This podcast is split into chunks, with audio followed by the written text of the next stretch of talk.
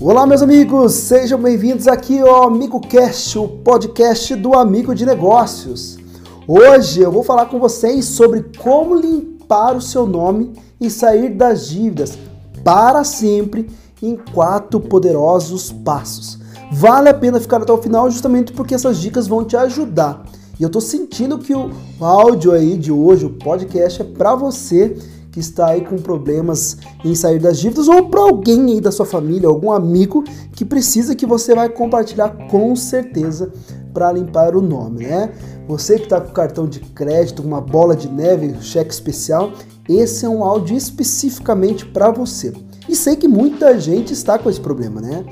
E xinga o Serasa, xinga o SPC, xinga a empresa devedora, mas quem está devendo, quem fez errado foi você. Então é importante que entenda isso, que é você que tem que tomar atitude para melhorar tudo isso. Mais de 65 milhões de brasileiros estão endividados. E aquelas pessoas que estão endividadas estão endividados em mais ou menos 4 mil reais, pelo menos, né? Olha só que é muito alto. Isso é uma pesquisa bem importante que o Serasa trouxe para gente. E o pior, pelo menos quatro dívidas por CPF aqui no Brasil. Imagine se temos 220 né, pessoas no Brasil, 220 milhões. Só que, entre aspas, 65 milhões têm dívidas. Então quer dizer que muita gente tem aí muita dívida, muito mais do que quatro dívidas por CPF. É triste. São 260 bilhões de reais em dívidas. Então a dívida está grandona, a gente sabe que é devido à crise. E é por isso que eu vim aqui para ajudar um pouquinho a você tomar alguns passos, né? Antes de começar os passos, você precisa fazer o diagnóstico financeiro. Isso mesmo. Você precisa levantar todas as suas dívidas, colocar no papel tudo que você deve. E aquilo, vamos dizer assim, que você tem uma dívida que rola algum tempo já com juros. Coloca quanto era antes dos juros, a dívida inicial, e quanto está agora com os juros para que você possa ter possibilidade de entender como negociar com as empresas, porque você vai ter que negociar com as empresas. Né? Então vamos dizer que você devia 2 mil e a tua dívida está em 10 mil por causa dos juros.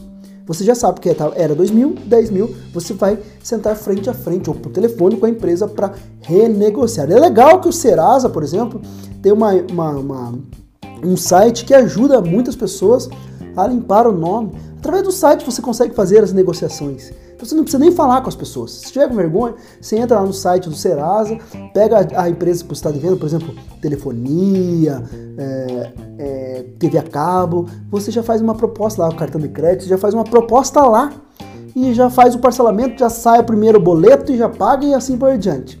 Agora, se você está com dificuldades maiores financeiras, ou vai para o telefone, ou vai nos feirões do Serasa, olho no olho, você vai explicar a situação. Olha, realmente está difícil para mim, meu salário é tanto, só tenho isso para pagar, senão eu vou comprometer. E é importante, senão você se compromete com valor a mais do que você pode, daí vai virar uma bola de neve de novo. Então tem que ser exatamente de acordo com o teu orçamento. Então vamos lá para as quatro dicas para você sair de tudo isso. Primeiro é montar a planilha financeira. E eu já fiz um áudio aqui no podcast sobre como montar a planilha financeira. Você vai colocar todas as receitas e despesas, né?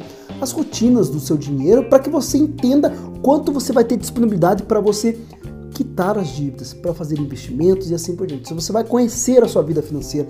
E isso é bem importante. Ah, Marlon, não tenho dinheiro para pagar a dívida ou não tenho dinheiro para iniciar os investimentos. Renda extra.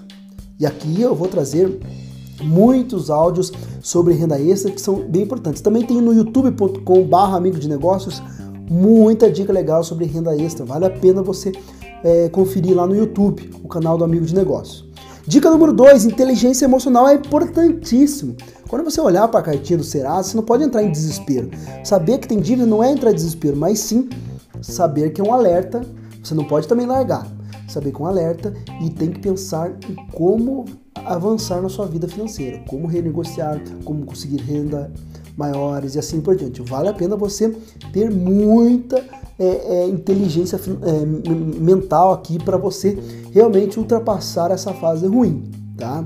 Dica número 3, e aqui já avançando, você precisa fazer a reserva de emergência, tá? Que tua dívida está resolvida, sua vida, essencial a reserva de emergência, que é nada mais é do que 6 a 12 meses do teu custo fixo. Vamos dizer que você tem lá despesa, você com a planilha descobriu que tem por despesa mensais mil reais. Tô dando um exemplo bem fácil para você entender.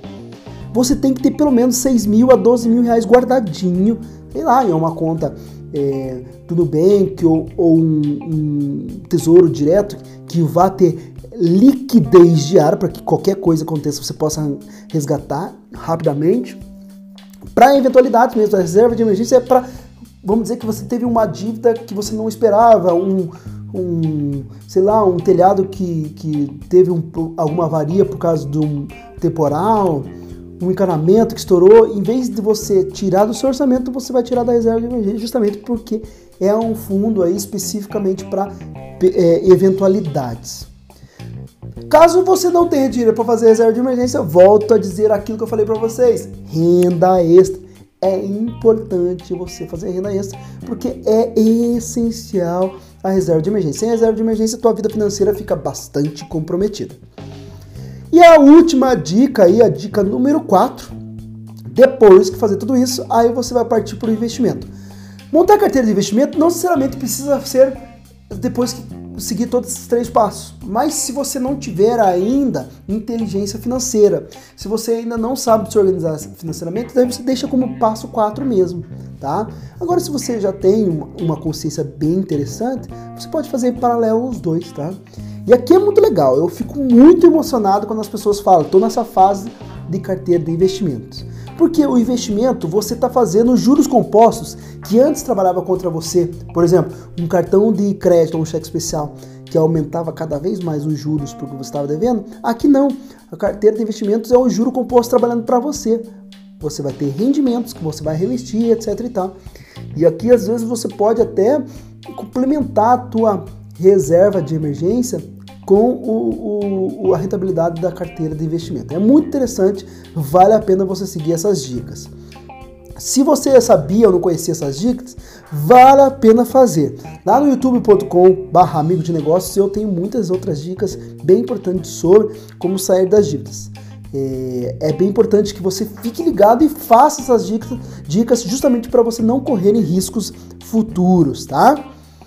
Saiba que é uma alegria enorme sempre aqui vir falar com vocês, porque eu sou seu amigo de negócio. Até a próxima. Tchau, tchau.